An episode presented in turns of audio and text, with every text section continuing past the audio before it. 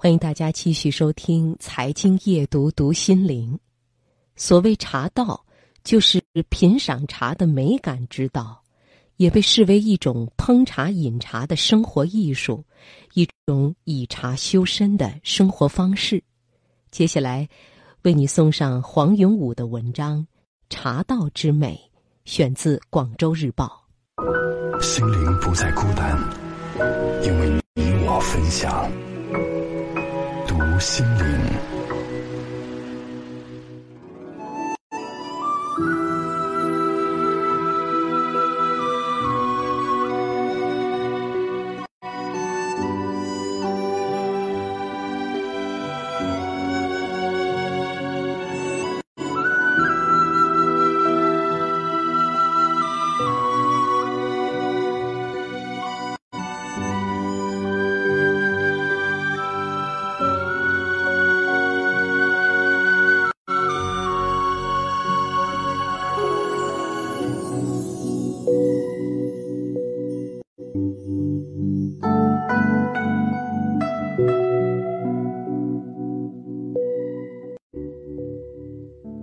我对茶道并不在行，既称为道，必然已经超脱技艺实用的层次，而进入高远的思想境界。据我留心茶诗中强调的茶道思想，可以分析为四种美感。第一种，因寂生慧。茶的绰号里有叫冷面草的，有叫清风使者的。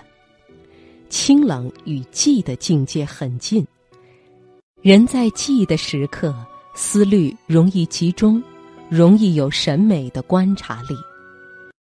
国学经典《大学》中主张定、静、安、虑、德，用于茶道也是如此。诗人拜伦曾经说：“平静的气氛是急性人的地狱。”那么。饮茶大概正可以治愈毛躁、焦虑，而带来平静的心境。所以古人喝茶不喜欢人多，认为一个人喝可以得到茶的神味，两个人喝可得到茶的趣味，三个人喝则只得到茶的味道，七八个人喝只是分茶水来解渴罢了。这道理和西方人喝酒相似。请一个朋友喝酒，应该把最好的酒奉献；若请两个朋友，就让他们喝二等的酒。因为朋友多了，不免起哄，意不在酒，便会把好酒糟蹋了。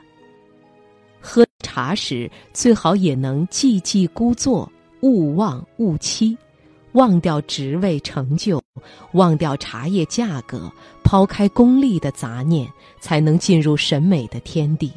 细辨茶中的高温香、中温香、低温香，而单是茶香里，就是个繁复的世界。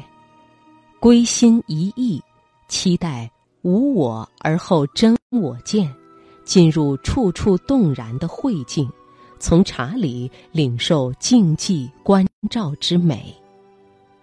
第二种境界是因节生乐。饮茶的环境要一尘不染，摆设中无脏乱杂物，器皿光洁，要特别讲究卫生。若茶壶上有油光腻渍，那是绝不可以的。茶杯用热水涮涮就几个人轮用，则毫无美感可言。泡茶的动作虽不必太夸张，但要合乎顶气手自洁，手脚发髻。都考究洁净，进而洗涤内心的晦杂妄念，使内外都光洁剔透。茶最会吸收异味，所以采茶姑娘不能涂脂抹粉，采茶季节还得断绝荤腥。茶园旁可以见种玫瑰、菊花，但不能见种菜蔬，以防茶叶吸收杂味。从种茶、采茶。备茶、包装到冲泡饮用，全部过程都要享受这一个“洁”字，满眼洁净亮丽，喝气如兰，方能主客尽欢，领受生活品质之美。因清生和，饮茶最爱原味的清。如果要它有回甘的滋味，而添加其他原料，或是要它有香气而添加柠檬、樱桃或花瓣，都有为清的原则。此外，饮茶时可配一些甜酸的茶食，来与茶的涩苦中和，倒也不错。但是不能喧宾夺主。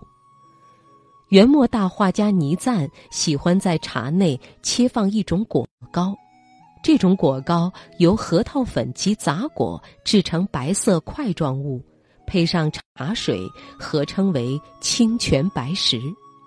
有一次，他招待赵宋宗室后裔赵行树饮茶，赵只顾大吃果糕，没有品茶，引得倪瓒脸色都变了。他大叫：“俗物，俗物，不知茶的风味。”因为他品茗时忘本了。嗜酒者气雄，嗜茶者神清，嗜菜根者志远。饮茶的清慎提供了舒缓闲适的空间，可以疏解压力，能造成人情的和乐。饮茶时，面目和蔼可亲，足以领受人情交往之美。这第四种境界是阴雅生趣。饮茶不但要器皿雅、时空雅，还得茶名雅。碧螺春、碧剑春、绿云香、洞顶乌龙、龙井等，都能引发山水云烟的联想雅趣。主客之间既有笑容诚意，又要有高雅的谈吐。古人说，聊天分四等。以学问书史为挥霍、意趣横生的是上乘；一味话旧谈趣、兴致豪放的是中乘；见或脏否人物的是下乘；每每慨叹荣辱、撩拨是非的是最下乘。所以，饮茶要做客皆可人，有雅士的气质，有丰富的内涵，有高妙的谈吐。在饮茶中领受人文意趣之美。